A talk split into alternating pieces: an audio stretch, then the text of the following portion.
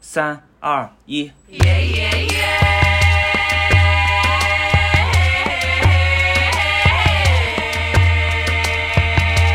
大家好，我是陆月华。大家好，我是女巫。今天我们邀请到的呢是瞬间思路，这里是现在有空，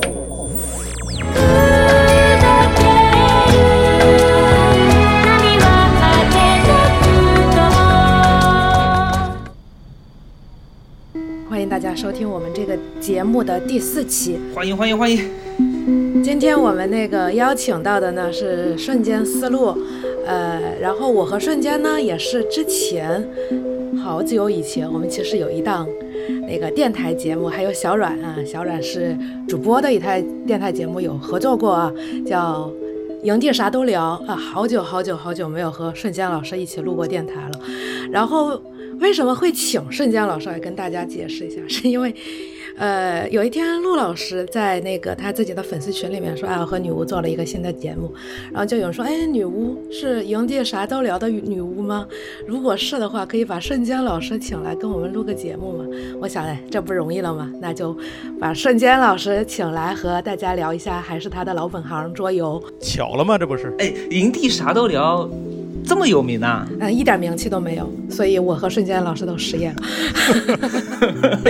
然后那个和瞬间老师自己有一台那个那个电台节目在集合，好像叫《闲聊八匹马》。然那后在在喜马拉雅广告要做的真实，大家喜欢瞬间老师可以去那儿听他的哈。 然后，呃，再讲一个小事情啊，就是很早很早，如果你听过《影帝啥都聊》的话，可能会知道有一个主播叫呃小霸王，嗯，然后咱们那个现在有空的 logo 就是小霸王帮我们做的，哦，小霸王老师，嗯，我的公众号和我的节目 logo 都是他做的。所以转来转去还是只认识这些人啊。然后瞬间老师当年呢也是带我那什么畅聊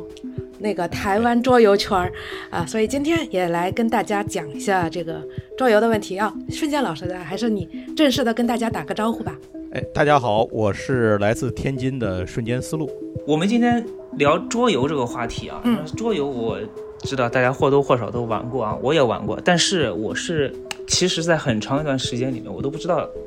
就是我玩的这个东西到底是不是桌游，嗯哼，所以我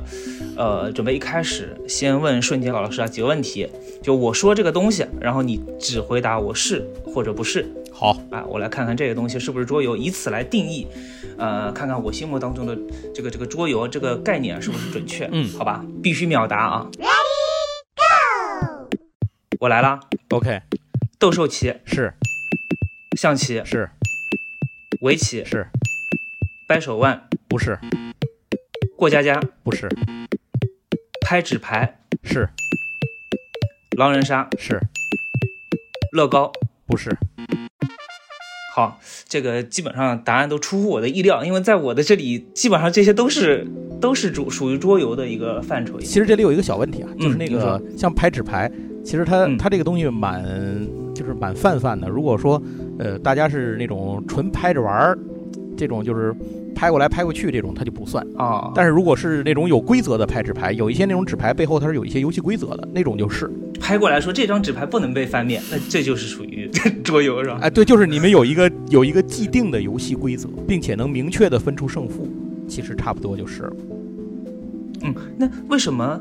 呃呃，前面说到掰手腕是不是是吧？，对，那掰手腕它是在桌面，且它有游戏规则，它的胜负是非常的明确的。为为什么它不是呢？但是它没有借助到任何桌游的道具或者是配件儿，除非你是假肢。 但是我觉得这事儿说起来有点勉强。硬硬要掰是吧？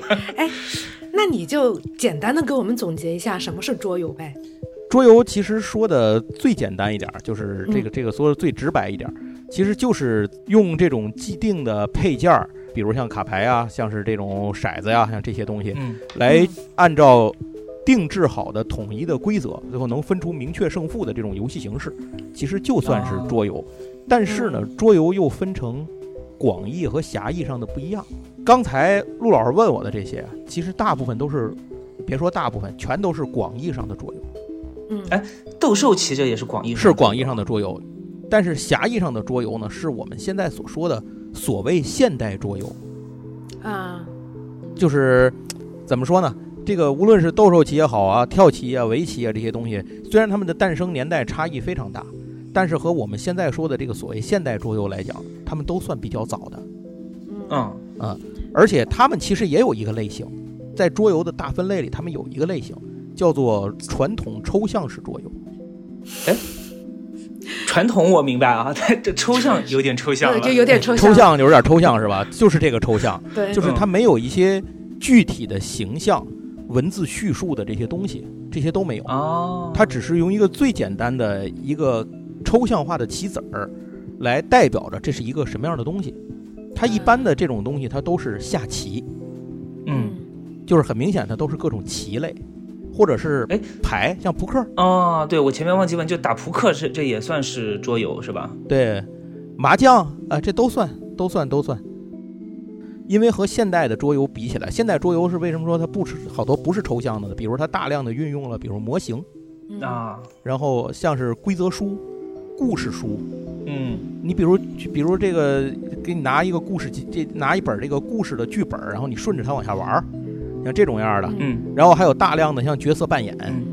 然后使用各种形象的卡牌和这种各种各样的让你能够带入到游戏过程当中去的这些个配件儿。你比如抢抢劫的游戏，我给你把枪；嗯，对吧？玩忍者的游戏，我给你把刀，当然都是玩具的啊，都是这里头配的。哦哦，是玩就具是的，这些吓我东一西跳。。 对对对对对，你玩真的也行，那就玩点大。哦，别拼了，别拼了，不是这么聊的，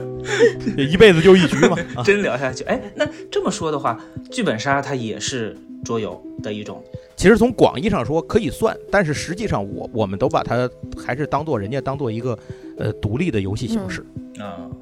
啊。它更多的体验的是那种沉浸式的扮演，而不是要分出胜负。啊、嗯对，明白了。所以我前面问的那个乐高，因为我一一直以为乐高是个桌游，嗯但其实乐高它没有明确的胜负，按您说法。乐高怎么说呢？乐高还真有桌游，就是乐高之前专门有一条桌游的产品线，就叫就叫乐高，好像就叫 Board Games 这么一个产品线。嗯然后这个产品线就是用乐高的零件生产的主题桌游。嗯嗯，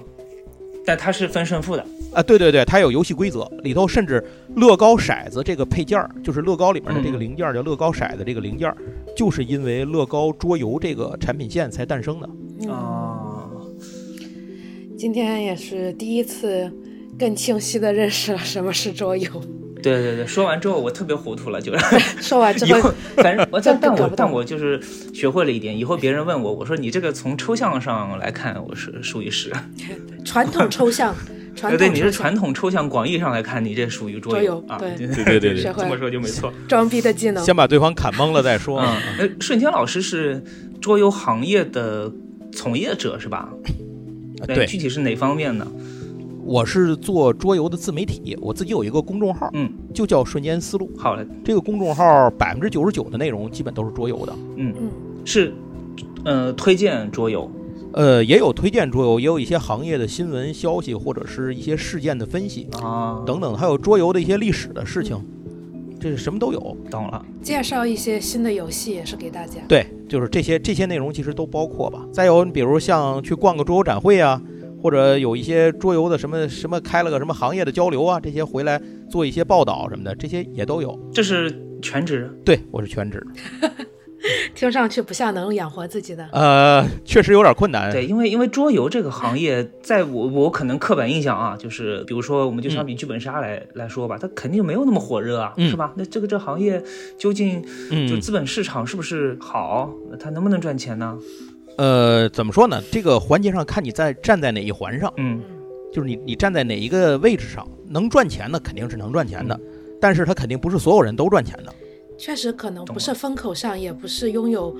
也不是资本现在比较感兴趣的东西。因为我之前是挺喜欢玩桌游的，而且我们那边，呃，对，最早不是有桌游店嘛？你过去就是老板会对跟你组个局，组完局之后，他们会推荐一些桌游，呃，教你玩，对吧？嗯嗯嗯，后来不知道从哪一年开始，这些桌游店全部都没了，全部都变成了剧本杀店，嗯所以我就觉得说，是不是桌游就不赚钱了应该这么说，桌游店首先很难赚钱。啊？哦啊，这实话实说，确实是这样。桌游店非常难以赚钱，因为它有各种各样，它跟剧本杀相比有各种各样的劣势。有什么劣势？我能举出一个啊，就是说我之前玩的时候，我就跟我朋友说，我说这个游戏我们玩的好，我们自己去淘宝买一个，以后我们在自自己家里开了。嗯，因为规则我也是我也了解了，老板已经教过我们。对。然后这个对一个游戏最多也就几百块钱吧，一两百块钱嘛，我觉得我也能买买到正版的了。对。那我而且我能反复开，随便玩在家里。是，就那，那你你剧本杀你好歹好歹还有个 NPC 给你演绎呢，所以它是它是没有这个门槛，就是让我让我去复购的，对吧？就是这是一个一个相当主要的一个问题。然后另外还有一个问题是，这个桌游它因为种类实在是太多了，它的教学的成本非常的高。嗯，你说你店里头放多少新游戏呢？你要是放新的，你作为老板你就要一直学。嗯，那你要是一直学的话，你这个学习成本要占你多少的时间？嗯，你学会了之后又能教多少局呢？这些都是问题，是，而且耗损率也非常的大。就我觉得有时候甚至你在桌游店学不会，就是也不能说学不会吧，就是我们之前玩冰火的那个桌游，就从早到晚学习了一整天，一局完整的都没有玩过玩。桌游店其实还更适合去玩那种偏向聚会的游戏。我说实话，或者是轻度一点的、中轻度一点的，咱几个朋友坐在这儿，比如说半天儿，嗯大家用个比如二十分钟左右学会一个规则，咱长了短了有的一两分钟那种就讲会了，长了十分钟一刻钟最多了，嗯，学会这个游戏的规则，然后大家坐下来可以就可以对玩儿这么，比如说四十分钟，大概一个小时，哎，这样就可这个游戏已经算是在桌游店来讲，就算是比较占用时间或者比较复杂的了。嗯嗯，再复杂的游戏就只适合那种，呃，一小部分玩家，咱们约好了，咱们的游戏的爱好和喜好都差不多的情况下，一起来玩儿这个固定的这个搭档来玩儿这个游戏，其实可能效果会更好是。嗯，就是随着这个桌游的其实难度适应性就是越来越深，这个难度越来越复杂，它能适应的人相对也越来越少。嗯，就我我那个时候为什么要去桌游店玩，其实是也是因为就是呃那个时候三国杀比较火，是吧？我是觉啊得三国对对杀对是带动是了国内的一批很多人就开始去关注桌游这个东西啊，然后我们去哎我没们错去店里面组一群人去玩玩三国杀，但是你玩着玩着肯定也是他新卡又出的没没有那么快的时候，肯定觉得有点没劲。然后那个时候老板说，哎，我们这边还有一个更好玩的，啊，玩到一定的阶段，就这个游戏已经有点复杂了，我们就觉得说这成本太高了，我们就不玩了，然后就啊，对，买是个三国杀或者买两个就玩过的比较呃还不错的小桌游，然后我们就回到回到家里，是呃偶尔再开那么一下了。然后这桌游店我我估计也就因为这种情况难以为继了，是吧？对对对，是。所以这事儿还有一个问题，就是最早在那个时代，就陆老师去玩的那个时代的桌游店，呃，其实它还是一个开业门槛儿很低，嗯嗯而且很多从业者其实也没有想好自己为什么要干这行。他干桌游店的最大原因有两个，第一是他自己喜欢玩儿，嗯这是一个主要原因是。另外一个是他不知道除了这个还能适合干什么，他只是用它来暂时的，咱们说的不好听一点儿，是用它来暂时的推迟自己进入社会竞争的时间。嗯，呃，那现在的话，桌游吧是肯定不赚钱的，那现在赚钱的是什么？ 那现在呢，其实桌游店的变化还是蛮大的。嗯第一个是有相当一部分桌游店已经不再做桌游了，就是刚才两位说的，他已经去做这个剧本杀，或者是甚至改成密室了。嗯哎，就是这样的一个人家已经转型了嗯，这是第一个。第二个呢是这个桌游店呢往这种，呃，更多的是往那种体验式服务的那种，有让你要有那种氛围附加值的感觉去懂了懂了懂了。我也懂了，就我朋友开的那女个仆那个阿 K 老师，桌游桌游吧，是是这个吗？瞬间老师，可以算这是一种，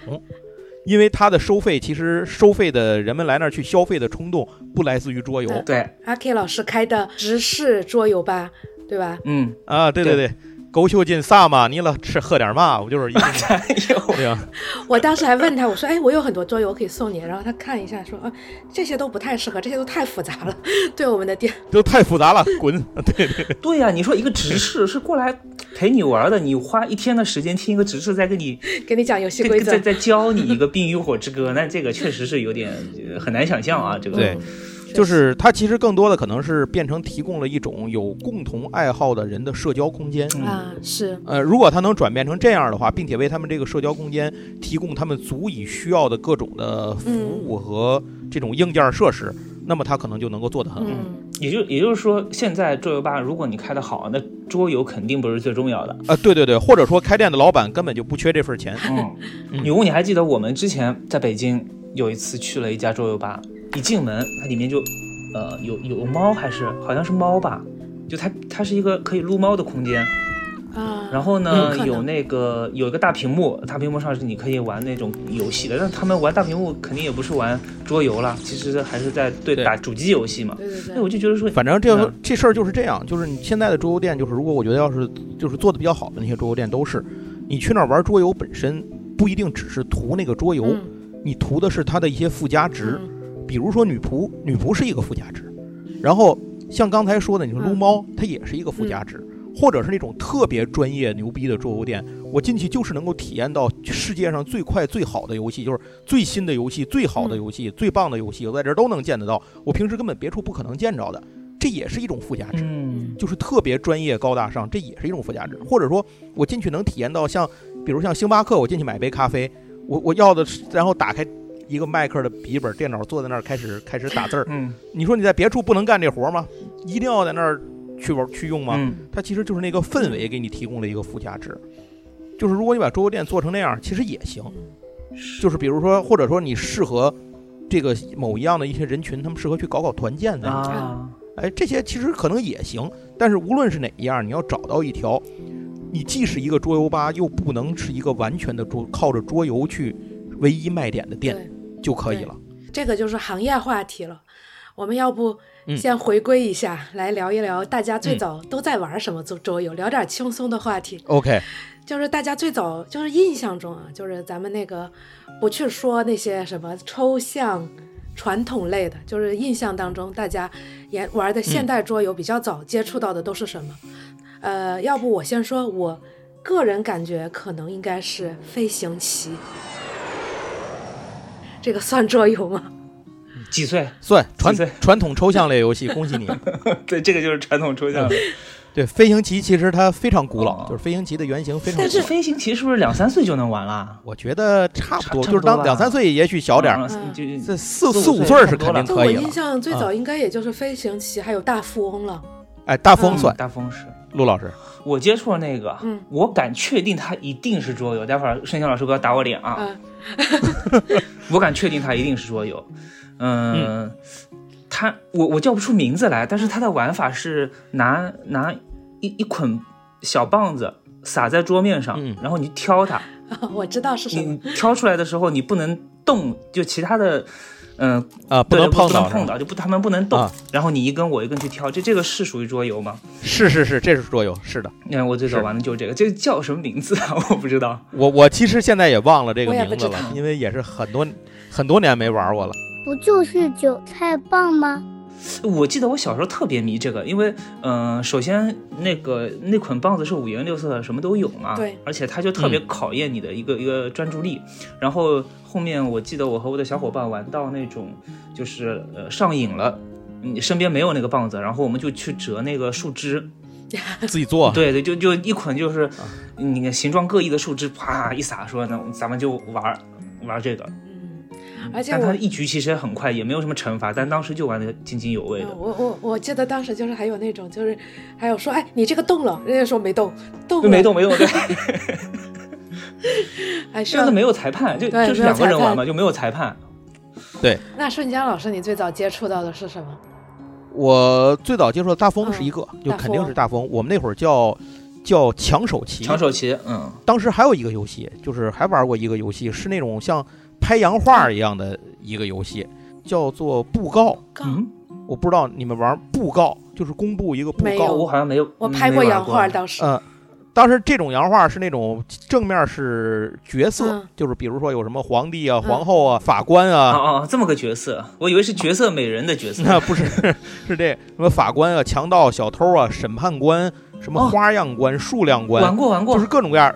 每一个人他都有自己的这个，在这个里头他都有自己的一项能力，嗯，然后抽角色，抽完了之后按照那个能力来执行。嗯这个东西叫布告，嗯好像叫布告旗还是叫什么东西的，嗯嗯嗯反正是是这个。当时我们玩的就是那种拍洋画的那种方式，他去印的，就拿那种方法去印的，大伙儿就小孩儿们拿着玩儿。嗯，这个东西其实也是，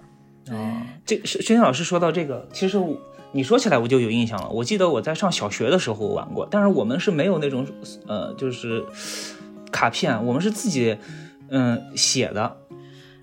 就我们啊，那你们最早这规则从哪儿流传出来的？我也不知道从哪流传出来，就突然就江湖上有了这么一种规则啊然后就开始就是也是以恶传恶嘛，就是说啊，这里面应该是有个法官的，有个警察的，然后呢是有个那个强奸 犯啊，对，有个小偷，就类似我们就乱加嘛，我也不知道这个规则对不对，反正就是五六个人，然后大家抽抽了牌之后，每个人做个动作，最后法官是要抓小偷还是什么的，我具体我忘了，但是我我明确的记得我们是自己在在纸上面写的，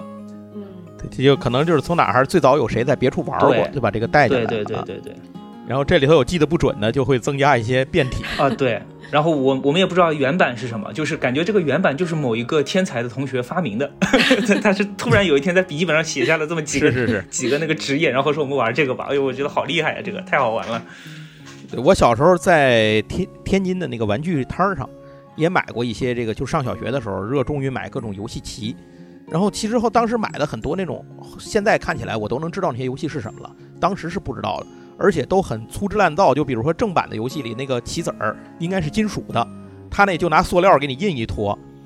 最大的问题是规则书不完全。当年如果你按照那个规则书玩，是没有办法正式把这个游戏玩下去的。嗯，然后我们就靠脑补和这种兼这种强行兼容的方式去愣 愣玩儿，摁完。也玩的津津乐道的。过了好多年之后，看到正版的游戏，看了规则，嗯哦，我们当年玩的只是这规则是其中的一部分， 那就他就没印完。哎，顺兴老师说到这个，我想起来，小时候你们是应该都收集过那个水浒卡片是吧？对啊，对对对，方便面的那呃个，那水浒卡片这个算桌游的一种吗？啊，不算，啊，不算吗？这不个都算没有游戏规则，是这样的，就是我们那个时候吃方便面，拿到那个卡片之后，我们是怎么玩的呢？我们第一种就是那种叫叫前面我说到那个拍纸牌，啊，就是我们摆在一起啪啪啪振奋，嗯然后我我把你的卡片给没收了，就真没真没收啊，不还的，啊，你们真你们真给真是给吗真给，就是啊。第二种是那种换。换那个其实就交易嗯嘛，就是我这张宋江我多出来了，或者我不喜欢这个人，我我换你一张是林冲啊，行不行呢？就这样换了。但是好像过了对几年之后，我才知道说这个卡片是可以玩的，因为它背后其实有每个角色的武力值什么的。呃，对，就是当时他做这个东西的时候，统一做这个方便面的这个小卡片儿的时候，可能他最早的时候是有规则，玩的这个想法的，嗯，嗯，就是他可能是有这个想法，对，不然它不会印那个参数出来，是吧？但是当他做出这个东西之后，他是没给任何规则的，对，确实是玩不了。他那个参数就成了一个象征，就让你知道这个这个人物是能打还是不能打呀，是跑得快还是什么呀，就是让你知道这么个事儿就完了。参数就有点像那个稀有值，就是白卡，啊、不是不是不是不是不是吗？不是，但是他在各地的投放是不一样哦，的，是这样，对。当时在我们这儿，就是我生活的那个范围里头，嗯，呼延灼是一个特别难拿到的牌， 就是开不出开不出来，呃，所以呼延灼在我们当地的交易价是非常高的。这个是硬通货，啊，绝对是硬通货，硬通货，对对对对，你可以用它跟别人换干脆面嗯啊你也可以以换点儿别的零食啊，是对吧？换个漫画啊，嗯这些都可以。对对对，但是后来我们有一个同学，他家住的特别远，嗯，他们那边呼延灼是泛滥的，于是后来导致突然间呼延灼开始贬值，就是大量的呼延灼流入市场，都是从他那儿来的。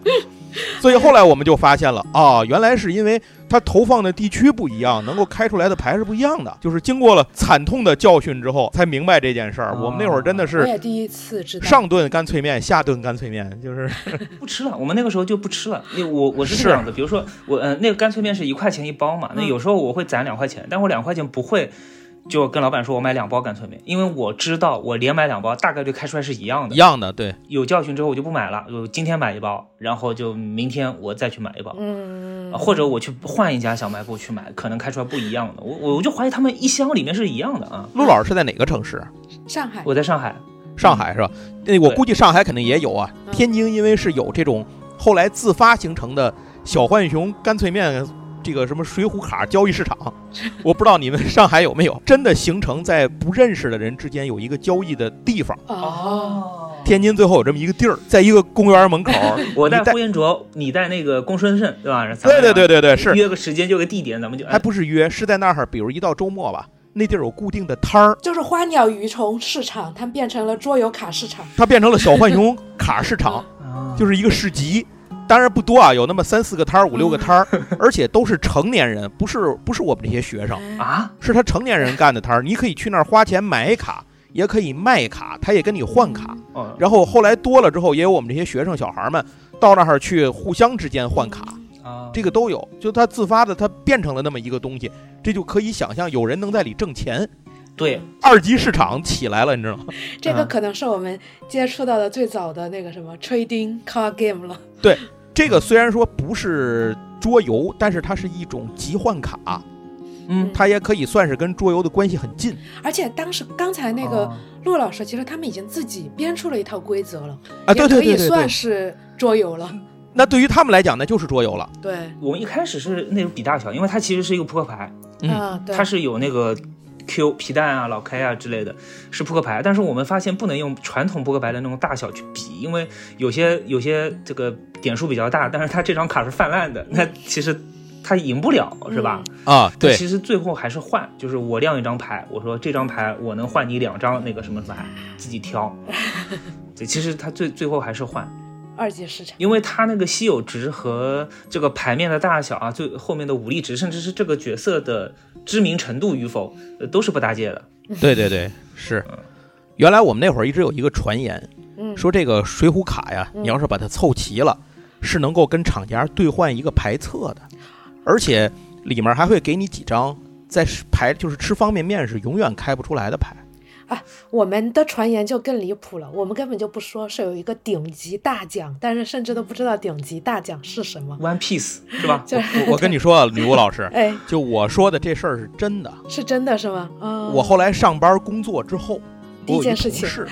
我们俩人上下班走一路，嗯然后有一天聊起这个事儿，他说我就他就说他自己，嗯，他就嗯兑换过这个东西，他就是集齐把了那个呃他集齐了，嗯就是把那个集齐了寄回那个统公一司那嘛边儿，嗯，对然后他会给你一个牌册，嗯这个牌册回来的时候会把你这些牌都给你按顺序插在里头，并且给你几张确实没有，好像是四大恶人还是什么，我不记得了。嗯，对，高反正俅这之类的。对，反正会有几个当时那个时候是没有放进方便面里 的牌。他后来还找来给我拍了照，给我看了，就是他一直哦留着呢。这这个这个卡册我也看到过，但是我看到的是很久之后了，就是那个四大恶人都已经出来很久之后，就这卡册是已经是流通了，在卖的。嗯，对对对，你看我也是，我都已经工作了，我大学都毕业，我都都好多年都工作了，我才才见着真正见着这个东西，不是个传言啊！嗯，一开始肯定是很稀缺，但后来他们好像是拿出来拿出来卖了。啊对对对，因为后来都有。了，后来都有。对，后来这个这个热热度就没了。嗯，我觉得可能当时也是年纪小，就是怎么说呢，互联网也没那么发展，然后就大哎对家信息错比较被闭塞啊，然后对后来信息开放了，大家才知道你哦，原来是这样，原来是那样。嗯我以前还一直觉得这个是桌游呢。啊，对，就是对于你们来讲对于就你是们来没说错，是哦，是，只是对于这个产品设计本身，这个产品来讲它不是。呃嗯嗯，它它只是一个集卡的一个东西，对对对，给它你给你收集用的。嗯没错是。嗯， 其实大家最多的问题是，现在谁还在玩桌游啊？有人在玩桌游吗？有啊，其实咱仨这不就是多多少少也算是玩一玩 啊，要不怎么咱仨凑一块儿了呢？对这确实。嗯现在其呃实我觉得就是从这些年开始，啊就最近的十年吧，我自己的亲身的体验，嗯，玩桌游的人在不断的增加，是吗？只是这里有些人或者说相当多的人不认为自己是在玩桌游，或者他没有桌游这个概念。嗯懂了，呃啊您所谓的玩桌游的人不在不断的增加，其指的是桌游的范围在不断的扩大。对，是的， 这个 就是它的应用场景在不断的变广，嗯而且购买的渠道，你能够玩到桌游的渠道也在变得越来越方便。嗯哦，不再是以前的学生，就是咱们小时候玩的时候，基本都是小孩子玩嘛，嗯对吧？对，对大人是除非哄你玩，否则他们是不会玩的。 是那现在呢，经常变成了像咱们这波人，可能就是八零后、九零后的这波人嗯嗯，在玩桌游，玩的都是原来的那种老桌游呢，还是新的的、桌游新的、新的、新的、新的，因为桌游每年诞生的新款太多了，实在是没法数得清，所以每一年就是以前咱们是没有那么多渠道接触到，嗯，但是现在呢，能够都能够接触，咱们基本上国内接触桌游的渠道跟国外是，就世界上是同步的，只是你关心不关心和了解不了解这个这个圈子，仅此而已。嗯是。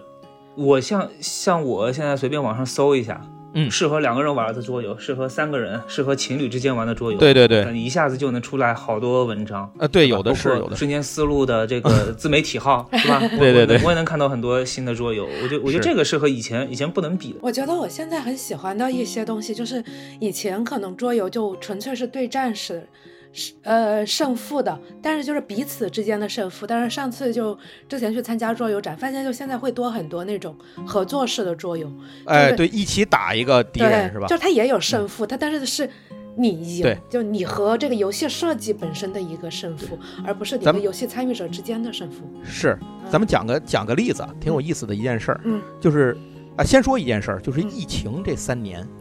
对桌游的销售是有很大影响的，嗯对，极大的促进了全球桌游的销售，大家在家玩儿，啊，促进了销售量倍增都不止，它的发展速度跟这个全球市场规模的扩大是相当快的。但是按我自己的一个理解啊，那桌游不都得是扎堆儿玩的吗？对你也可以家里自己玩儿，就是有有，你比如家里有俩人，你就可以玩儿，你闷在家里反正也出不去。啊哦，甚至现在还有一个人可以自己和自己玩儿的桌游。有有有，有的、啊现在 solo 规则是新桌游的一个几乎刚需，就是十个游戏里可能至少有那么至少有一半儿吧，游戏得能有单人规则。哦，就是同同样的一副棋或者一一套道具，但是嗯你一个人玩也能玩，一个人也能玩儿，对，两个甚人至也还能玩，就是对对对啊甚至还有专门设计给一个人的游戏，对就是只能一个人玩儿。对，就我们之前就是去聊到桌游的时候，我就说哎没有朋友，然后他们就说玩单人的呀，玩单人的呀，然后再给我推荐了对不少单人玩儿还很好玩的，而且你这么想啊，嗯女，巫老师，你没有朋友也不影响你买呀、少跟我来这套，钱可以 花。一天到晚都想着赚钱赚钱，现在玩桌游的很多人，咱咱说的是一个现实情况，嗯买桌游不玩儿。嗯，就我都因为买它了，我为什么还要玩儿？对对对，就是这意思。我钱都花了，你凭什么还让我玩儿？为什么？是因为这个桌游做的特别的精美，对对对，他喜欢，这是一种，就是他已经上升到了一种收藏的圈子里，就是有一批人是因为收藏的惯性去去驱动他消费的。那那不还是小浣熊吗？呃，对啊，但是如果你真的想拿出来玩儿，他是能玩儿的，只是很多人买了他不玩儿。现在收藏的还有那种就是就普通版，比如说给你一张卡，就是你你嗯那是普通版是一张卡，收藏版嗯就是一个做的极致精美的模型。啊，哦对对对对对，是吴老师已深得真谛，你现在可以去干这行。我我理解了，前面女巫老师说的那个是不是就比如说三国杀，就是我们出去玩嗯儿是三国杀的一张张卡牌，然后你自己收是这个那些武将的模型手办，呃，也可以这么理解吧，嗯或者说你拿来的这个牌是那叫什么超级豪华版，什么闪光呃多的少多少周年纪念，嗯对吧？啊，限量编号、设计师签名等等等等啊。嗯就舍不得舍不得拿出来玩的那哎，种。对对对对，对他他在强调它的收藏价值，嗯就是现在这也是桌游的一个趋势，嗯也是一种桌游的发展趋势。那嗯，这也算是一种文创了。啊，对，确实，哎对，咱咱我先把这个话揽回来，我说的有点远哎了。您您 说，哎就是这疫情这三年，它不是发展的很快嘛？嗯，这其中有一个游戏呢是发展，就是疫情一开始，这个游戏就开始狂卖。嗯就卖的特别好。这个游戏就叫《瘟疫危机》， 它就是一个合作类的，大家去对抗全球传染病嗯传播和泛滥的这么一个游戏。嗯原本这个游戏呢，之前也很火，也是一个呃，在全球都有知名度、有各种语言版本的游戏。嗯，但是它只是很火的游戏中的一一个。个嗯然后它在疫情的一开始的时候，它就变成了全球最火的那个游戏。对，销量不断的增加，就是它不断的翻印各种语言版本，嗯，然后这个游戏也在不断的出各种扩展版本。我其实也没想到，你刚才说就是这个。是它的嗯销售量上升，其实我还以为嗯是，因为我们都知道，就是现在桌游有很多展会都被取消了，我还以对为会因为这个受到影响到了整个桌游行业的发展。呃，是因为这样，它展会取消呢，其实更多它确实有影响，这个影响确实是有的。嗯但是追溯到桌游本身的原点上来讲，它其实是，呃，最终是要卖给一个个的个体，就是你拿回家，比如说你家庭为好为单位也好，以一个小群体为单位，还是以你个人为单位也好，你其实拿回去要自己玩的。那、嗯那这个东西，我只要有办法让你知道，然后卖给你嗯，就可以 了。它本质上说就是这样，所以无论是自媒体、桌游自媒体，这些年来做自媒体的人越来越多，或者是拍视频啊什么的，小红书啊、像抖音啊嗯上面这些都有、b 站都有很多。嗯这是一种。然后另外一种呢，就是众筹平台这些年发展的很快，啊，哦对对对对，所以很多人你可以直接在众筹平台上去发布自己的游戏，嗯这当然也包括了个体的设计师，也包括了那些桌游厂商。我在那上面卖就行了，嗯，而且我还省了中间的环节。玩家你也可以从这上面更快的拿到游戏，就是多了各种信息交互的平台，也多了新的能够购买到游戏的渠道，就不再受限于传统的那些方式了。那你现在也是那种从业者身份哈、就是嗯你哼现在玩这种桌游，会不会就觉得挺闷的，没意思了，没有什么好玩的了， 呃，不会不会，因为这个东西新鲜的玩意儿太多了，是吗？总有人会想到你想不到的东西。嗯，但是我之前和瞬间老师去参加，还参加过桌游展。瞬间老师说对，世界上最好玩的桌游就是自己赢了的桌游。我始终都记得这句话，对，对我来讲就是很很俗气，啊但是确实是如此 啊只要我赢了这个游戏，就做得不错，挺好玩的。呃，那那个你还是跟我们分享一下，你就是作为这么一个从业者所遇到的，你观察对这个一些行业观察或者是一些小故事，也跟我们分享分享呗。比如说这个跟女巫老师去高雄参加桌游展的故事，就我觉得这个也可以。为什么要带女巫老师去呢？我们那会嗯儿在是那个旅法师营地的同事，对，啊，然后当时营地呢想要做桌游类型的东西，但是并没有还没有接触，所以就对派我们去各个桌游展上去考察一下。嗯女巫老师当时是总揽当时的进货渠道，嗯这选品进货这一块儿东西。没想到吧哎，？对我陪着伺候角儿，不啊是不哎是您不是您瞧瞧这个啊，您看看那 个不，是不是，啊，对对最关键的是刚才陆老师的说话语气我就很不喜欢。什么？为什么要让女巫去？女巫为什么不能去？否认我就的怕工这展会办不成 是吧？因为我想去高雄，大老远的，是不是啊？嗯你但为啥不带个懂？不是带个懂行就的、是什么意思？你说话注意点。 女巫老师得去那儿拍板儿，没有没有没有，啊？是这样的，其哦实我倒是也有一个观察，但我本来想放到后面一点讲，然后现在聊嗯到我就可以说，我就觉得，就是我去高雄玩桌游，我就发现就是台湾的整个的桌游市场，它出品的有很多很多那种。小型的游戏大概就是我两对分钟就跟能能给你讲清楚规则，是然后整个游戏就放在一个可能比怎么说呢，一本书还稍微小一点的盒子里面，然后有嗯几十二十张卡或者怎么样，或者一些小道具，就是一嗯些很轻型，就我们叫很对对轻的对游戏。然后走到大陆设计师的这边儿，就是那种打开三层。然后 特别复杂的游戏规则，先给你讲五十分钟的价值观，台湾的设计师，他们当时的设计的大量的设计师很受日本桌游设计理念的影响，嗯嗯，就是小、嗯，巧、嗯呃精致。嗯就是他们的嗯产品有一个最大的特点，就是产品的这个设计非常的完整，嗯给你呈现出来的外观让你很能刺激你的购买欲。嗯嗯嗯，就我们就买了很多， 对，别管你买回去骂街不骂街，十个游戏有八个不好玩 儿，咱说实话。真的吗游戏规则很简单，有些对，而且它的定价非常高。哦啊，女巫老师注意过这事儿吗？没它有的定价非常 高。那阵儿是公款吗？我想起来了，那是公款买的。一个桌游卖多少钱算高啊？呃，你比如说它二三十张卡牌的话，它卖你个呃小二百，你觉得贵吗？我觉得贵。啊、对呀、就是，哦啊但是它就能够通过绘画呀、包装的设计啊，包括选址的质感啊，以及嗯它整个品、整个整体的包装的这个主题啊，嗯它能让你把你这钱从你兜里掏出来。嗯，而且就是我觉得他们有一点做得很好的一点，就是感觉就是他们和谁都可以合作啊，。对对对对对，就是比如是说是，，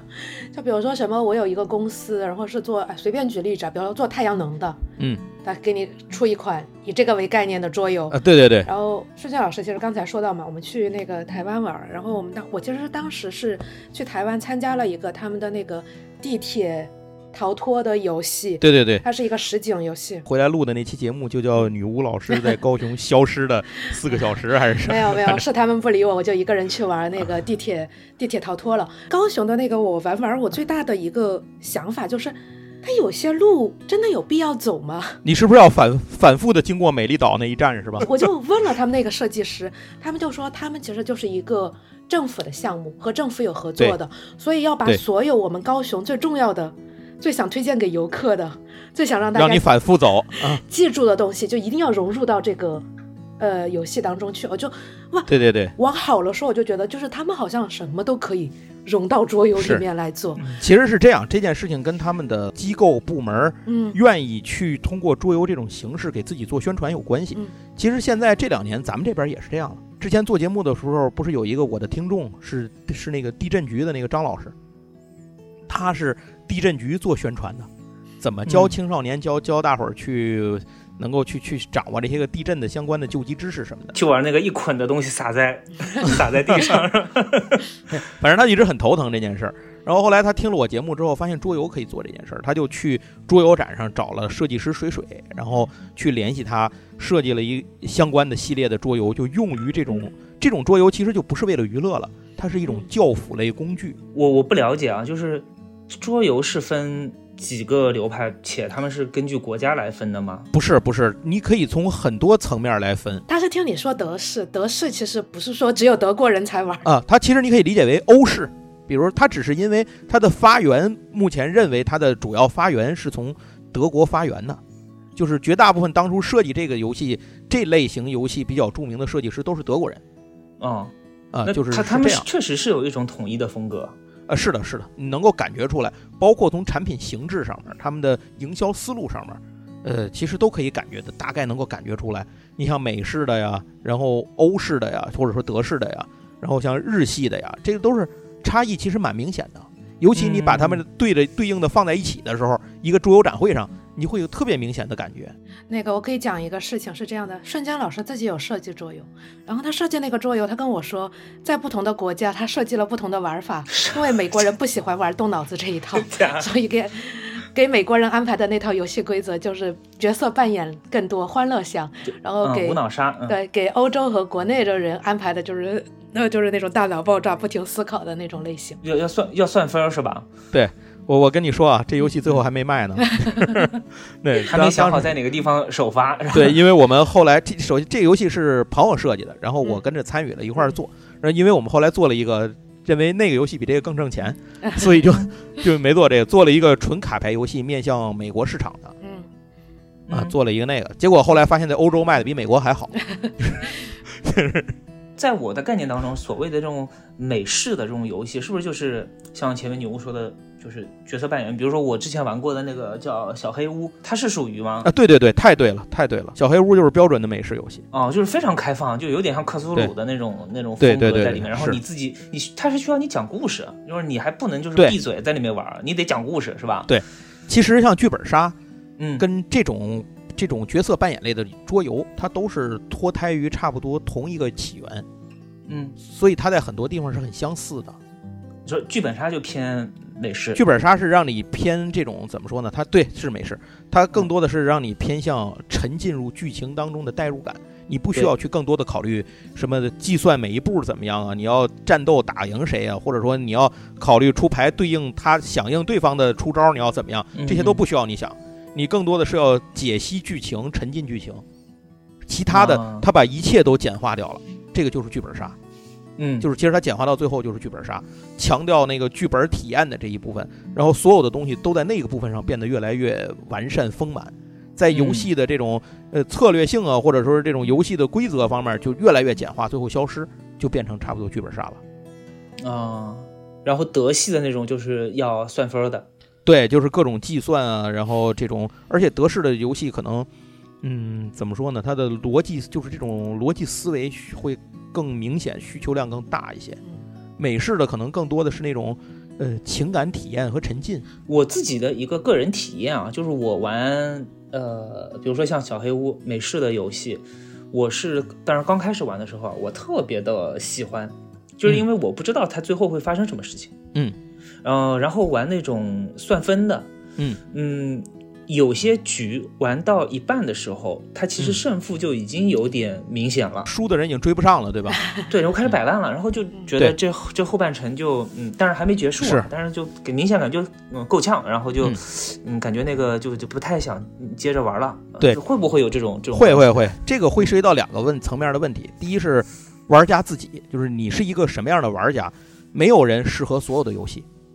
你嗯就选自己喜欢玩的就行了。那个你不喜欢那类游戏，它有这个弊端，你不喜欢你就不玩它就就 OK 了。你就选自己，比如小黑屋这种带来一种沉浸感的刺激和这种这种感受，你喜欢那你就玩这个，这就 OK 了。嗯然后第二个问题就是游戏设计者的层面，他可能设计游戏的人水平也有高低参差，他做的人他就没想好让这个中间儿，如果游戏进行二十分钟，假如说到十分钟你就觉得翻不上盘了，就导致后面完全没有游戏感，那这怎么办？他做事就没想到，啊那，也有可能。之前就跟人讨论狼人杀，就是它有退出机制，美式游戏好多都有退出机制，就是比如说我是一个玩家，我一开始我被刀了，这下来三十分钟对我干嘛？所以你从这个角度上说，三国杀和狼人这种都是美式的，就是美式的逻辑、哦思维设计逻辑。嗯，德式游戏一般它的设计理念就是让你玩到最后，无论说你是不是很无很无聊的玩到最后，但它一定在机制上不会把你半截踢出去。嗯，呃所以为什么说那个大富翁好玩，是因为它你你还能弄到一个军富卡，是吧？啊对啊，就你你你可以翻盘，就是有些游戏我是真的就觉得这没办法翻盘了。就是没设计嗯好也有可能。所以桌游有很多很多的种类和类型，嗯嗯这个你就从里头慢慢。它也是一个试的过程，比如说我从来不爱玩谈判类的就嘴炮类是嘴吧？炮嘴了，炮，或者说是更正经的谈判，嗯这种我我都我都不适合玩。然后像那种推理类的游戏，嗯，我也不适合。女巫老师可能就特别 爱玩，但是我的脑我脑子就跟不上。嗯，牛牛喜欢嘴炮类的，我也特别特别特别不喜欢嘴炮类的游戏，很累人不。是啥叫嘴炮类的？就是有有没有非常经典的嘴炮类的？狼人杀就是嘴炮类的，你要聊，你要跟他谈。再有一种我不爱玩的游戏就是算钱算数字的游戏，我不爱玩。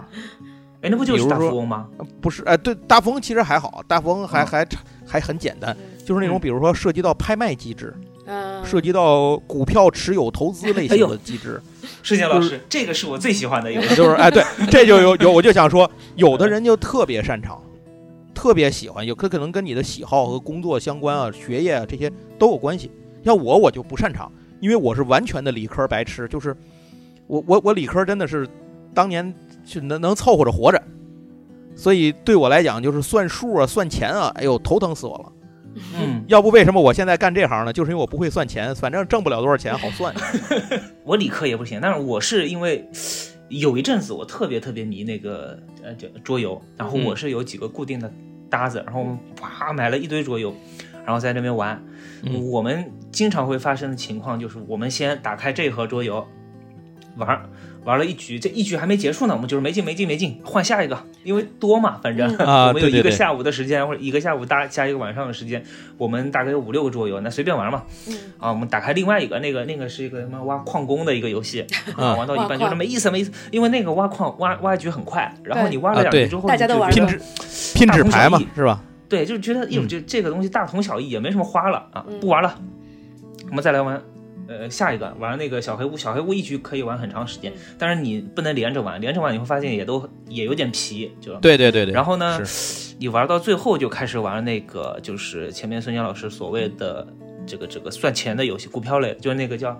呃郁金方郁金香呃，郁金香泡沫是对那个我们是记得是呃玩了好几局，玩到最后、啊就就有时间到结束啊，我们啊就吃饭去了，然后就不玩了。就是所以我我对那郁金香泡沫我觉得还挺好玩的，就是它至少耐玩性上面还可以。对对对，就是那种经济类的游戏，是一个嗯相当大主题的大类。就是这类游戏我几乎都不碰。看来嗯就是确实是每个人都有，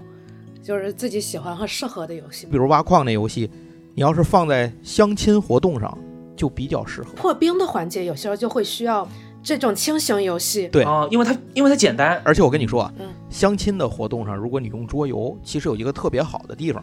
就是你玩一会儿，这个人就不太会记得隐藏自己了，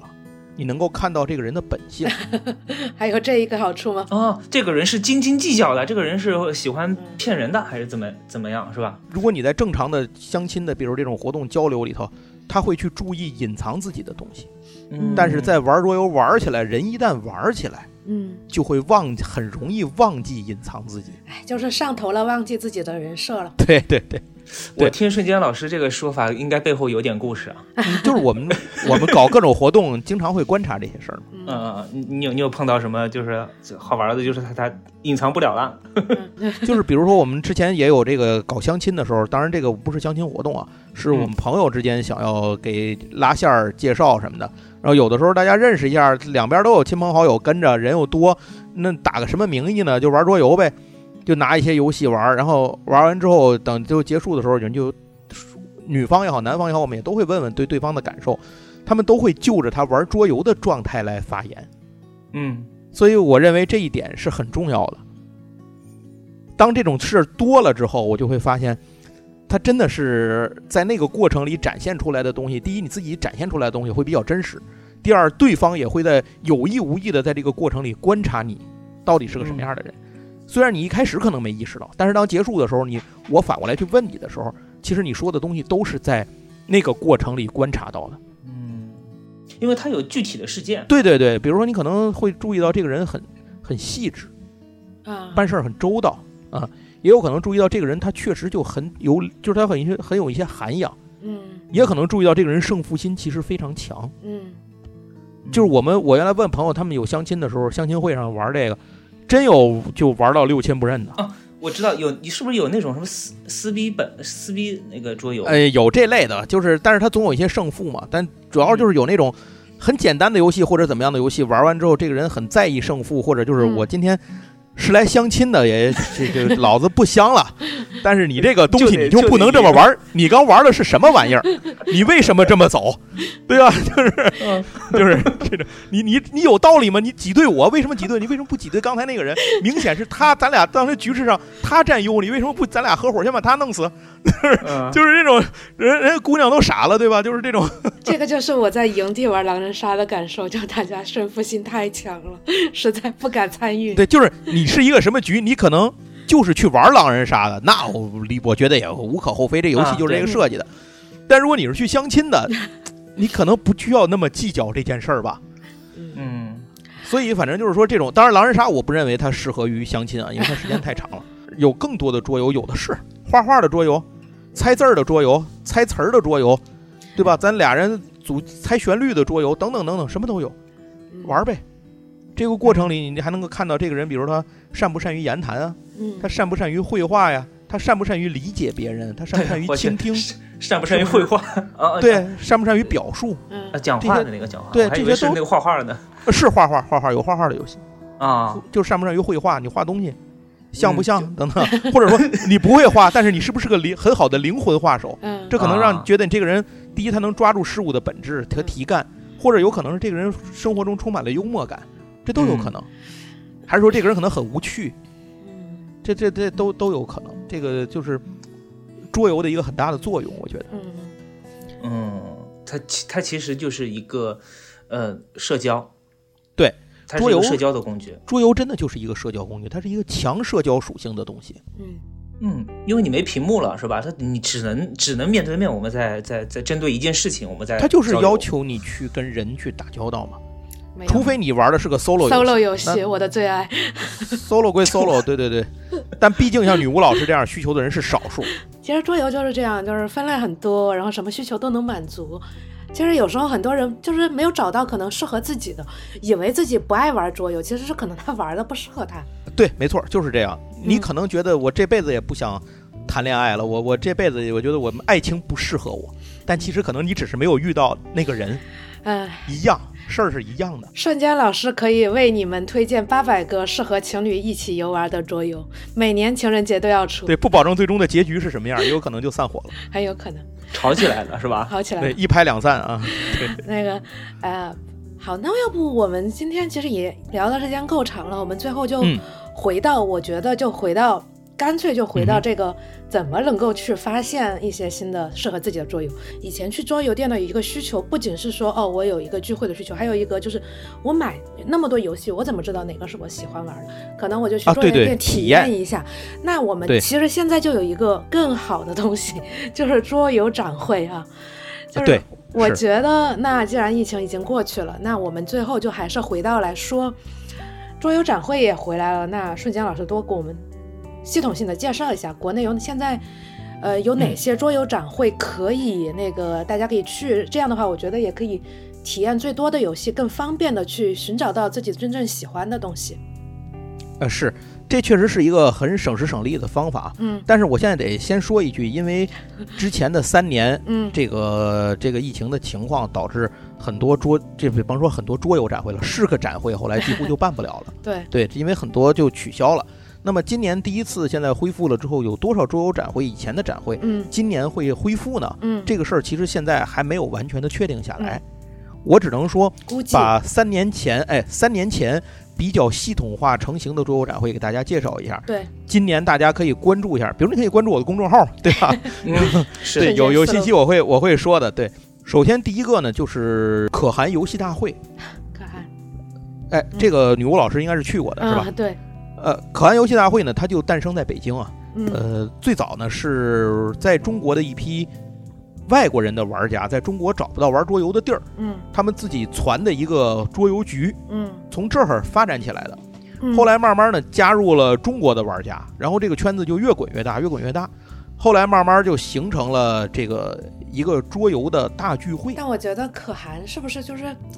玩家还比较硬核，就是呃，对，有一点不儿是，那么不是那么新手向的一个桌游聚会。呃，也不是，现在也不是，就是最初的时候是这样的。对，可汗大会有一个最大的特点，它的特点是玩儿大于是卖。就是嗯游戏的这个商业元素大大的低于游戏的体验元素。嗯每次可汗大会是这样，它会有一个会场，然后嗯大家进去就就都是桌游局嘛，随便玩都是嗯各个桌游厂商什么的。他一般都会在旁边找一个宾馆或者是旅馆，嗯开很多的房间。嗯这个房间里是玩什么的呢？是玩那种硬核向的游戏。嗯，玩通宵。对对对，通宵玩硬核游戏，比如说他在门口都会贴上几点到几点，这个屋子里会玩什么样的游戏嗯，比如这个游戏就是他需要需要，比如说三四个人一玩玩三四个小时那种游戏，嗯或者甚至多半天儿那种游戏，嗯他会写上。需要多少个人？你大概需要什么样的？比如说，我用什么语言来玩这个游戏？这个游戏可能是英文局，也有可能是中文，或者是日语或西语什么的。你你这个都有可能，需要你有什么样的语言能力？嗯然后几点到几点支持多少个人，在哪儿？你你现在报名报了多少人？嗯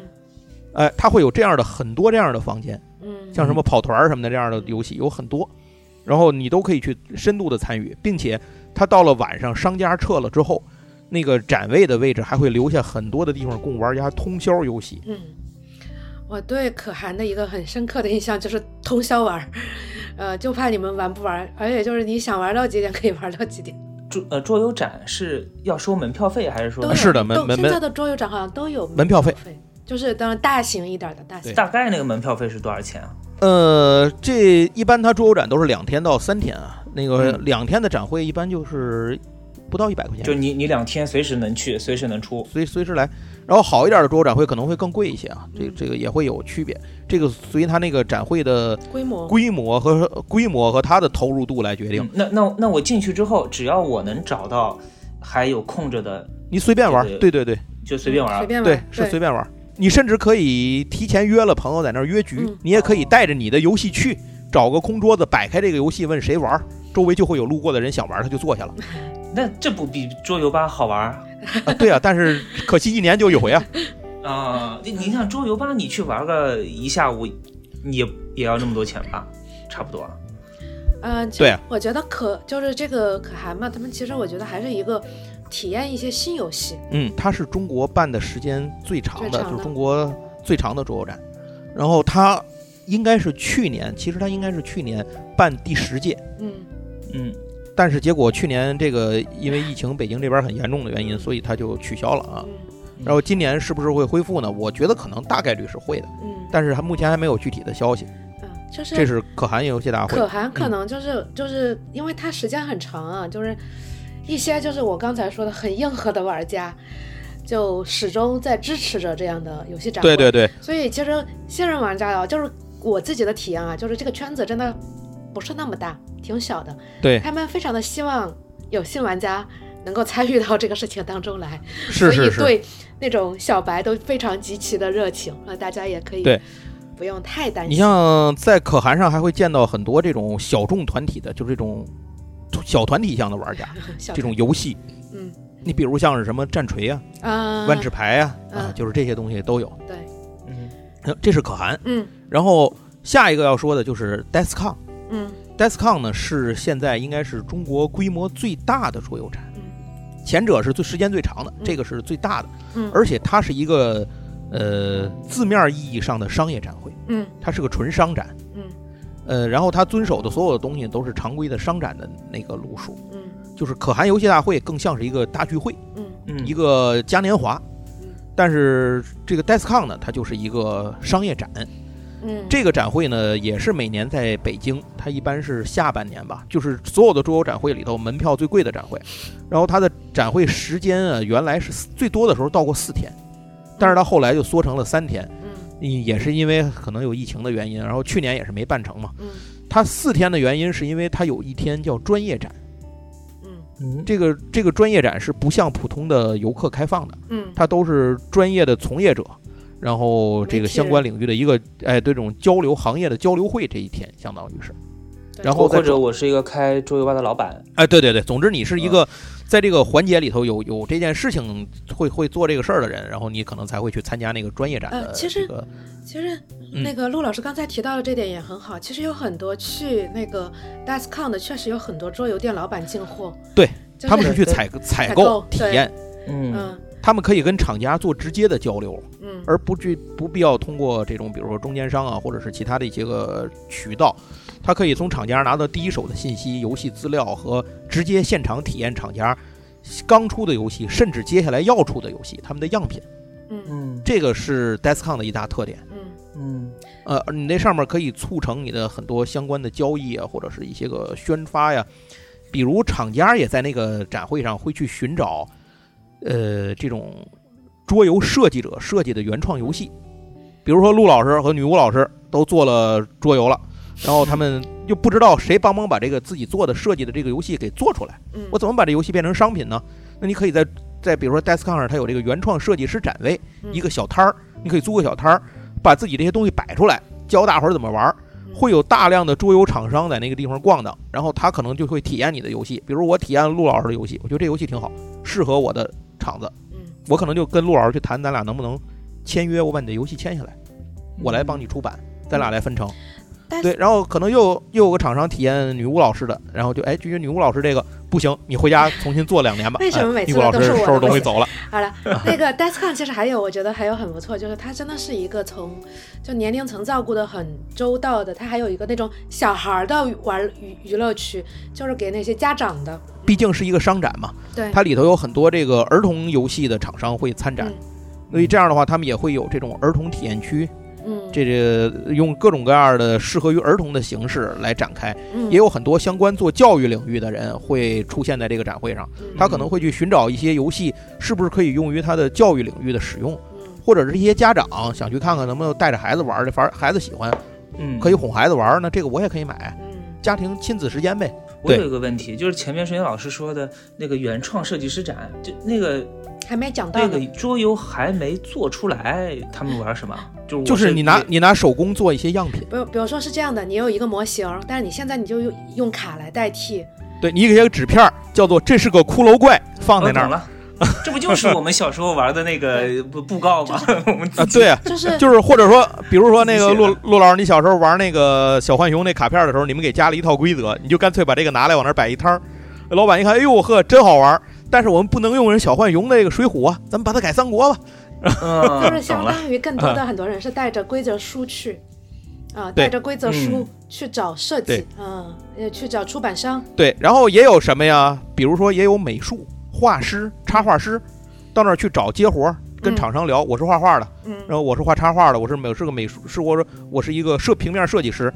这嗯些桌游厂、出版厂商对这些人有大量的需求，对嗯那我们就可能能够留一个联系方式，将来可以合作对。或者说我是工厂，我是生产厂，我们原来是做扑克的，我们有很好的印刷的这个机器和经验，嗯我们想可以接桌游的活儿，我们来聊一聊。你看我带的我这套扑克做出来，你们是不是可以把它改成你们做卡牌游戏用啊？嗯对吧？大家聊呗，而且就是这就个这些都可以。这个环节其实比我想象中的复杂，它特别多。我之前有去过一个桌游的那种，算是厂家，然后他们送了我一嗯套样品，然后里面的东西就包括不各种各样大小的那种 token，我不知道 token 应该怎么表达，就是那种模型指示物啊、指示物，然后还有不同大小的骰子，还有就不同面儿的骰子，然后有不同的卡，不同的有上色的、没上色的、金色的、银色的，就是桌游涉及到的这个工艺，就其实是非常多、非常非常多的啊，嗯所以可能在这个展会都可以看到。对你像我刚才举的那个例子，一开始我说那个地震局的那个张老师，对，他就是在桌游展上找到的对应适合他的设计师来做的那套游戏。那 Descon 之后呢，咱们还有国内还有一些其他的展会啊，比如说那个叫 BGM，不是嗯背景、不是背景音乐啊啊，BGM，哎，BGM 是是谁主办的呢嗯？这个陆老师肯定知道这家，因为刚才陆老师提过，三国杀的出版商，嗯啊，呃，游卡桌游是他们办的，他的一般的举办地呢是在上海。嗯啊，然后呃，他也会办一些分展，然后马上就要在广州办他今年的第一个展会了。嗯广州马上就要办，但是它的分展的展会可能规模就没有他在上海搞的那么大，嗯因为它毕竟上海是主展嘛。嗯这个展会也是一个商业展会，嗯它的特点是，第一，它很，它跟 Descon 是比较类似的啊，它有很多的商展的这些个元素。然后另外一个呢，它可能会有上海在地的桌游资源会更多，比如上海的很多桌游吧、桌游店啊，哎，很多牌店、卡牌店，他们都会参展。嗯然后另外一个呢是，油卡自己会有大量的资源对接进这个展会，比如说，呃，像油卡自己每年他们会搞那叫 WODC 的原创国际的一个原创桌游的这个征集的比赛，嗯他们会把那个颁奖典礼放在这个展会上。嗯呃，然后或者他们还会有三国杀和王者之战的决赛的直播，现场直播啊啊，可能会放在这个展会上，啊就是这种，他们会有很多自己的资源对在这上，嗯这是 BGM 展。嗯然后还有一个展会叫做 SHM 展，嗯这个展会也办了有五六届了吧，也是在对上海。对它的发展呢，就跟前面那些展会就都不太一样了。这个展会最大的特点，它是由一个民间爱好者团体创办的，嗯嗯是上海的一个叫做叫 Shadow 的一个对桌游设计师联盟，对他们全都是桌游设计爱好者。嗯以上海人为主，然后包邮区包括这个其甚至中国其他地区的这个设计师都有参加到这个他们这个 Shadow 的这个组织里头，嗯他们为主打办的一个展会。这个展会跟其他的展会比起来呢，可能感觉你看起来会觉得哎寒酸一些，哎寒碜点儿，有点简单。但是它的每一个展位，它里头有大量的原创设计师，对原创游戏，它也会由主办方会给你专门有那种，我今天带了游戏，我这个游戏弄得很完整了，但是我就是找不着人给我出版。比如说我不会画画，我哪儿我请不起美术，画一张画太贵了，那怎么办？我我需要厂商能帮我出版，厂商那边呢也是我想。出点游戏吧，我可是我不知道去哪儿征集好的稿子，嗯他们会专门给这样的设计师和厂商搞一个就像相亲一样的这个交流会。对嗯给你时间上去，像一个小路演吧，你上去去讲，然后厂商这边底下可以提问，大家之下可以对接，给你们创造这种对接的机会。就哎 S H M 展，其实那个我们我和陆老师，呃，包括瞬间老师也认识的一个朋友啊，叫 Emma，就是也是这个活动的那个、怎么说策嗯对对对展之一。然后我们其对实对之对后还要请 Emma 来跟我们聊非桌游项的。哎，对，我突然，想起来，嗯，我以为今天你还把艾玛给叫来了。呃，我没 Emma 有跟我们聊别的话题，我们现在就先在这里 OK 做一个预告具体聊什么大家期待一下就可以了。所以我之前去的就是那个 SHM 是吧？对你之前去的就是 S H M，啊、我在找呢。前面盛轩老师在说的时候，我一看说这个是什么可汗什么的，呃，玩通宵的，我想，哎，那个不是啊，那个 Descom，哦呦，这大型的不是。后来直到盛轩老师说这个，呃，这是一个相对来说比较寒酸的，我想 bingo 是它了。对，就是你看起来虽然会寒酸，但是它其实它的意义非常的大。而且它的氛围、啊它之所以看起来那样，对，是因为它不是个商业元素那么重的展，它没有那么多的收入来负担这个成本支出。嗯嗯其实，比如说哪个厂子说，或者哪儿有有大佬愿意投资一下他们这个展会的话，能够把它变得档次立刻拔上来，这个他是们嗯就最是很早简单的。他们最早开始的时候给我的感觉就比较像是大学生社团对，联哎合对对对做了一个线下活动，然后 学校社团的百团大战，对吧？对，然后嗯，会有很多那种自制的周边来支撑整个活动，不啊，能对够对办对得对下对，去是。是是，啊、大家也是可以多关注。其实我觉得这个我其实还很挺有意思，就是挺它喜欢他它们完的全不一样。对，对，还挺好玩爽的。我我唯一参加的一个桌游展就是这个，我还在里面淘到一个不错的，但是我不知道那个是属属于他们新发的，还是说已经出来了，然后他们在那边玩儿。那我我我我在现场玩了之后，我觉得特别好玩。现在就是嗯 game 这个 Shadow 的他们的好多设计师，嗯其实现在都已到了此时此刻，他们都已经有很多成品，就是商业的成品发售出来了，嗯，就确实是走出了一批真的走出了一批设计师来，嗯确实是这样 OK。然后这是嗯，那个那个 Shadow， SHM 就 S S H M，嗯然后之前还有一个那个叫深圳桌游展，嗯，顾名思义就是在深圳办的桌游展嘛。哦，是在深圳啊深圳不要玩尬了。啊，这主要是这个我没去过，就不太好说了嗯。但是我从反馈上来看，嗯从这个介绍上来看，还是相当，就是它很适合于。可能说你说我要在东北去一趟这事儿不太 值得，嗯但是如果你是在长三角、珠三角地区的话，嗯去一趟我觉得还是值得的。嗯，它是一个很好的区域性的桌游展。嗯嗯呃，就是这个，因为深圳那边儿的，就是这个珠三角地区，桌游是一个发发展非常快的区域。嗯，我觉得可能甚至比比像上海这边儿还要更发达一些嗯那个是不是就是大湾区什么的在啊！对对对对对，对，是的，是的，因为我感觉很多好玩的桌游，前面你也提到了，就是有台湾那边，嗯嗯，是不是离离那边也是还是对对对相来说方便是一是，点确实是。他们，但是这个事儿其实还是搁在一边儿吧，就是可能是他们能够，呃，接触到这些新鲜事物的渠道更多一点，或者他们能够嗯有很多，比如说很多桌游的生产工厂都在那头儿，对啊，这是一个很重要的事儿。对，嗯生产工厂在那边儿，然后还有很多的桌游的出版商其实也是在那边儿。嗯当然上海也有很多啊，然后剩下，但是长三角好像离开了上海之后就相对不是太多了，但是珠三角那边就是这这些个生产厂啊，这些个出版公司啊就非常的多，而且玩家群体他们也很多，所以北上广相对比起来，可能还是广深那一边儿，嗯，这种玩家群体的是有相当大的基础的。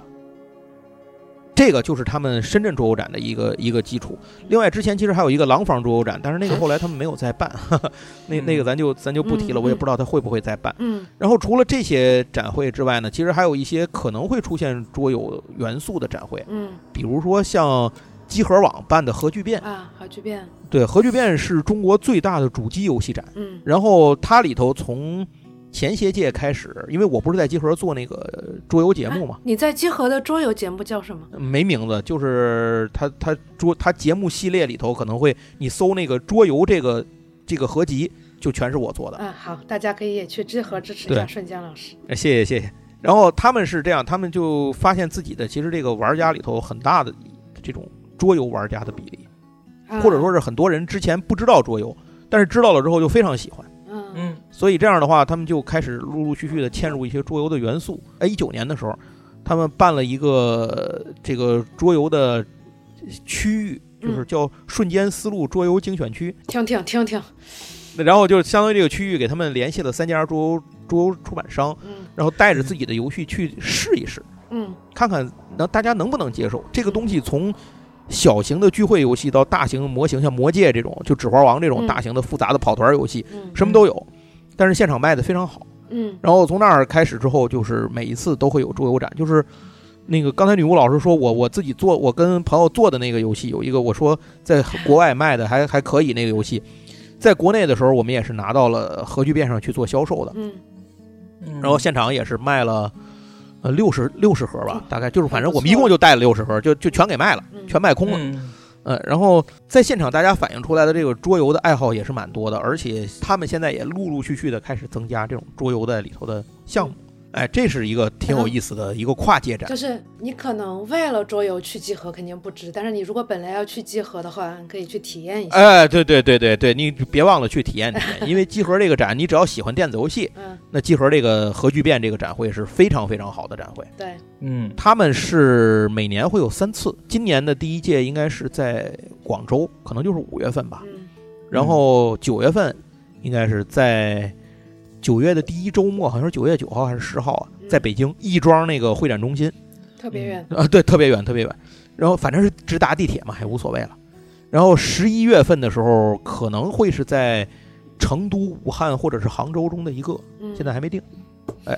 大概是这样。嗯嗯这是核聚变。嗯然后另外可能还会见到一些桌游的东西的，那就就桌游的比例就很低了。你比如像 WF 这种嗯模型手办展嗯这种，嗯那它上面其实也会有桌游的，也会有桌游的出现在里头，虽然不多，嗯但是它都是那种模型桌游啊或者什么的那种模给桌游做棋子儿的，嗯给桌游做模型的这些个工作室什么的，他也会这去。些展会票很贵的，啊，对对对。但是我说实话，如果你喜欢的话，都值。嗯，这都是对行业里它这个它这个领最域巅里峰的最好的展嗯最好的展会了。对对对对，谢谢瞬间老师，我反正听下来啊，我是嗯特别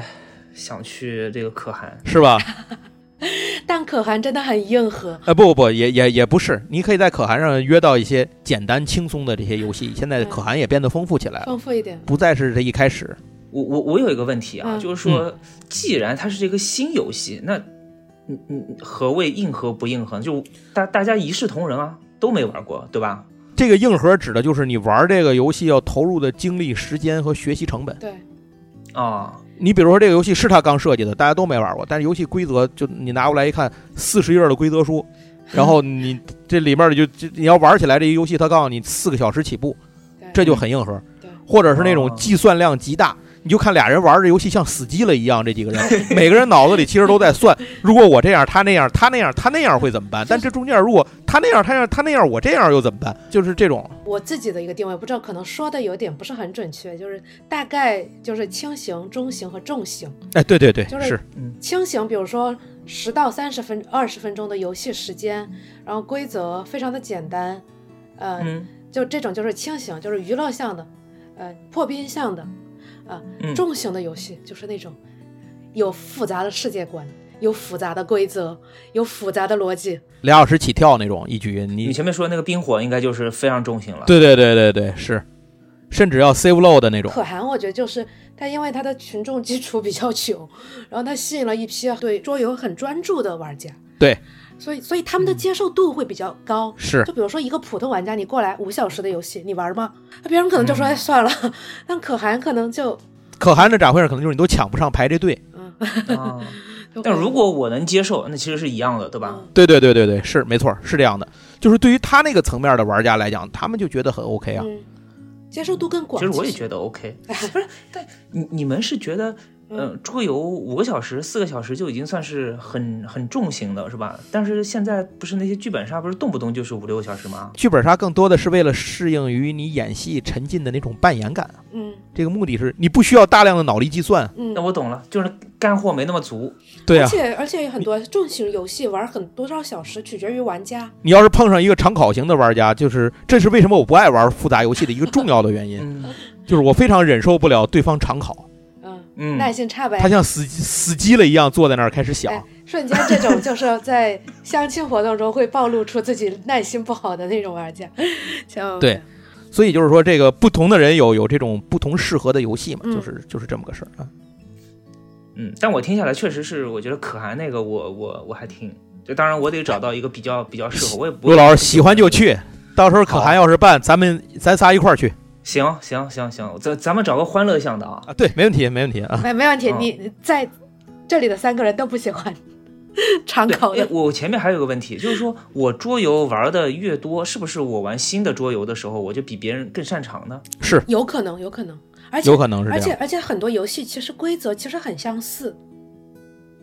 就是它可能嗯套的皮不一样，但是你你你你，比如说有时候你去跟一些游戏设计师交流，说，哎，这个其实是不是就是那个游戏那个玩法？哎，对方说，哎，对对对，但是会有一点点改变啊。但是其实你那可他肯能定这么说啊，对我是抄的，这就没有没有，就是。但是你的思维逻辑其实基本上就一样，对于你个玩家的对嗯角度来说，就是你你想的东西就差不多了，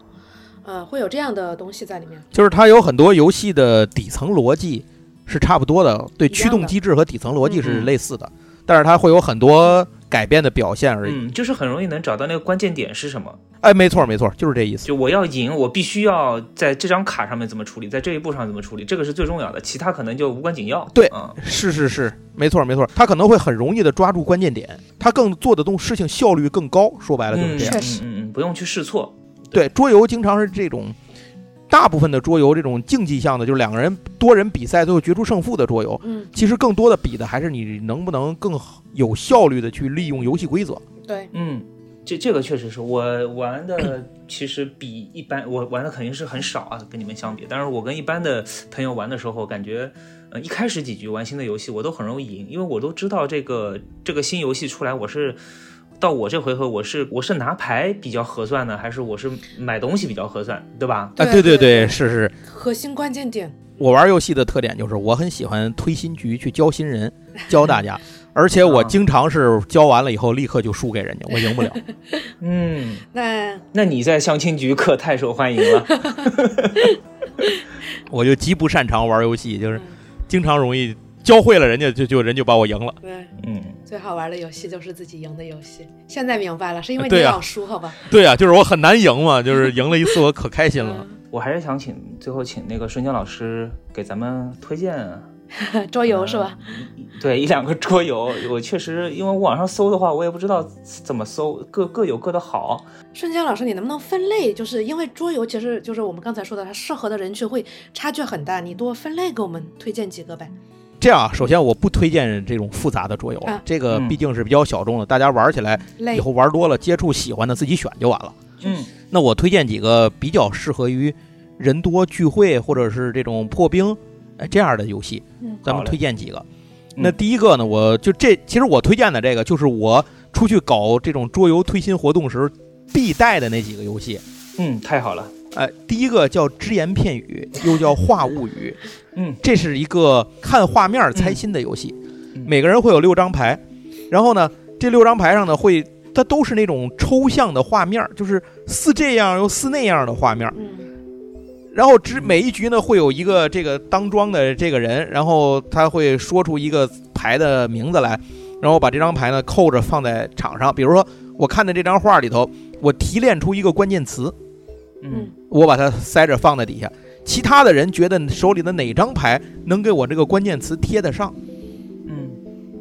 然后把它大家都把这个牌选出来扣着放在那儿，我把这个牌拿过来吸混了，我不参加，把这个牌这亮开，场上亮开所有人的这张牌，嗯其他人去猜哪张牌是这个当庄的这个人出词儿的这个人嗯出的那张牌。嗯，这要看你怎么去理解牌面和怎么去理解说话的这个人。你可以根据场上的玩家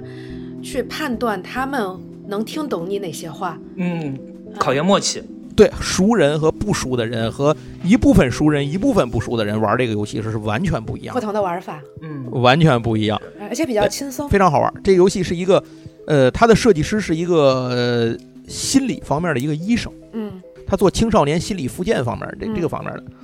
他的这个游戏就来自于他日常的工作的灵感。这个游戏出来之后得奖无数，嗯嗯从这个设计师到这个画家嗯，都是立刻就成了一个抢手的这个， 这是算是香饽饽吧。这等于所有的画都是他一个人画的。他那个画家是一个女孩儿，一个法国的一个一个女画家，嗯都是他一个人画的。哦，那蛮厉害的。嗯因为我我玩过这游戏，我看风格很多，我还以为是那个就后面出了很多扩展包是很多人一起画的呢。呃，后面的我好像有别人画的了嗯，一开始的那个基础版和一开始的几个扩都是他画的。嗯嗯对，然后反正这是第一个。嗯，好游戏。嗯，哎第二个游戏呢叫传情画意，传是传送的传，画是画画的画，嗯传情画意。嗯刚才那个是看画猜，嗯就是猜心猜词儿，这个呢是画画猜心猜词儿。刚才咱们提过，不有画画怎么样吗？就是这里头的。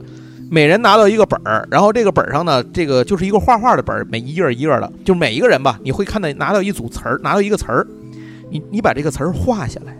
嗯嗯，比如说汽车，嗯你就画个汽车，那好，很好画。嗯在第一页上写上汽车，然后翻个面儿画张画，写上汽车，传给你的下家。下家那人也画了一张画，传给他的下家。但是你接过来的这张画，这个本儿上可就不写着汽车了，只有画的那张画，嗯明白吧？然后你看着这张画，再翻一页儿，你要写上上一个人画的是什么，嗯你写上汽车，然后再传给下一个人。下一个人接过来之后是个词儿汽车，他翻开再画一个汽车，以此一直传。嗯，大家哦都传一遍之后，回来之后开始翻，看最后谁这个信息的损耗没有变化，嗯嗯猜对了。当然，我说汽车这可能太简单了，嗯嗯最容易的词儿就是一些形象的这种物体。嗯，它最难的词儿有什么？比如蓝色和蓝色、红色这种颜色，啊，然后一这个是彩色笔吗？不是啊，就是 黑白笔啊，你怎么去表现它是蓝色还是红色呢？自己想办法。啊，我明白了，我懂了，就是比如说你画了个中国国旗，哦，这个挺难的，不是国旗你也很难啊，啊，这个这个有点难。难才难嘛，就是他玩的就是信息的损耗和传递的这种扭曲。我还想呢，就说如果举举个汽车这个游戏也也不好玩呀， 哦，那你这么一说好玩它其实是符合这个信息传播当中的这种耗损和变形的是，嗯这个规律的。对对对。嗯嗯嗯然后甚至它有的，比如说描述一种心情，忧郁、紧张、兴奋，你怎么画？嗯嗯嗯，不知道，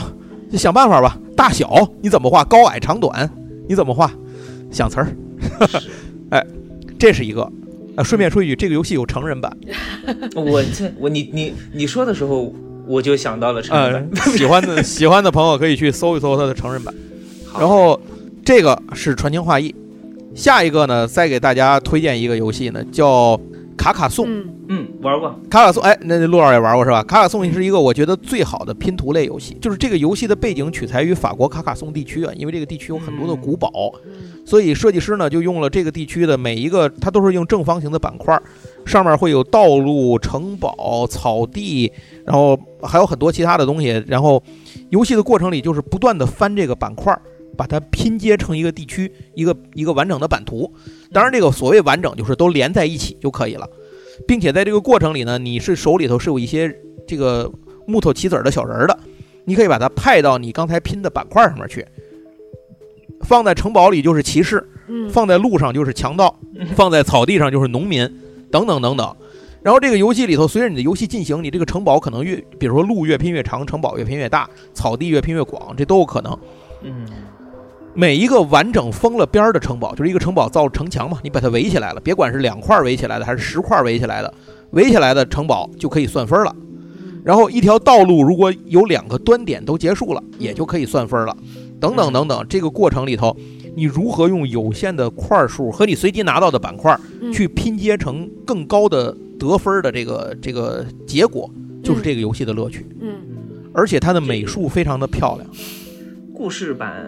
围棋，哎，可以这么想 吧，但是比围棋还是要简简单单太很多了。多了嗯，但这个游戏有 N 多的扩展，啊，几十个扩展是有的。嗯你我们原来试过用过大概八个左右的扩展，嗯那个那当然是大扩展啊，那个就已经不能在桌子上玩了，只能在地下玩，因为面积会拼得太大。嗯啊，这啊个这个这个有意思，这个比那个什么矮人矿工有意思。矮人矿工太简单了。嗯然后咱们再推荐一个这个让友谊丧失的游戏，叫《救生艇》。哎呦，这个游戏呢是它讲述的是，呃，轮船游船沉没之后啊，有一条救生艇漂在海上，嗯船上呢有这么七位幸存者，当然通过扩展可以到八个人。嗯，就是有七个幸存者，这七个幸存者从船头到船尾有不一样的位置坐着，嗯并且呢，你游戏开始时每个人会抽一个身份，嗯这个身份会告诉你你是比如说船长、水手、小男孩儿还是商人等等不一样，不一样的人物有不一样的能力，比如说越强壮的人他的血量就越高，就越能打架也，但是呢，他可能越容易口渴，或者他他动作不够灵活，等等等等。像小孩儿那种呢，他没多少血，可能挨两撇子就死了，但是呢，他可能身手比较灵活，他可以从别人那儿偷出东西来嗯。那随着游戏的进行呢，每一天大家都要投票，来决定这个船上乘坐的位置。在船头每天早晨，就是每一轮开始的时候，嗯会飘来很多物资，啊，就能帮助你活下去船头的人先选，啊。一个一个筛到船尾。哎，那我可不可以我拿到物资之后，我想给谁给谁呢？一般不会可以啊嗯呃，对你，你乐意吗？嗯因为在游戏开始的时候都会抽一个人物关系，这代表着你爱谁或者恨谁。嗯，恨谁你就希望在船到陆地之前他得死，啊？你才能得分高。嗯如果爱谁就是到游戏结束时他得活到最后，对你才能得分高。那我问一句，那个爱谁恨恨谁是抽签儿不是抽的，不是公开不是的吧？不是公开的，这是暗信息，你必须通过游戏的进行去判断。哦，所以你可能因为爱一个人而就是你想让他活下去，你不断的把物资给他；你也可能因为恨一个人而使绊子下刀子把他弄死，嗯这都有可能。那可能存在于玩家中途离场吗？不存在，啊，啊，不是会有人死吗？有可能会存在，有可能会存在，但是几乎这个人死了之后，游戏也差不多快结束了，就是很难有在一开始就啊是中途就就就退场，这个不太多见。嗯哦。哦，那这个比三国杀很多了。这里头还要考虑到食物，就是水、嗯嗯，光照，嗯打架之后就容易口渴，划船之后也会口 渴，嗯等等等等啊，这种事儿，你可以找任何人要东西，对方不给你就打， 打赢了你就抢，输了就就就就挨打。你也可以认怂，人家找你要东西你就给他，嗯，你就不挨打吗？你要干嘛都行，您是爷，要干嘛都行，说好的推荐一点破冰游戏，怎么就突然到了友谊丧失？ 这个很破冰，很破冰。这游戏最残酷的是，你爱一个人，但他恨你，哦，对哎哦，这个会特 别惨。太惨了。哦，这个那我说的没错吧？这个就是比三国杀狠啊！三国杀你你你爱一个人，他肯定也 爱你，是吧？啊，对对对对对，是。确实，最多有这个内奸，但是这个听这个着太狠了，这个听着还是挺烧、挺不错的，挺烧脑的，对嗯挺好的，嗯挺好的。。这这个我觉得我们得我们得玩一下，这这个是七个人玩吗？你前面说呃，七个人，对，也可以八个人，加了扩展可以八个人，我记得。低于七个人就不好玩是吧？呃，不好玩儿。对对对，他对人数要求卡的比较死。行，这个我我们我们必须要去体验一 下具体的这些游戏推荐，就等我觉得还是就是等咱们今年参加完这些展会，看了现在新的东西之后，可能会有新的感悟，再来跟大家推荐一些嗯新的游戏也是可以的。对哎等女巫老师花一圈儿钱，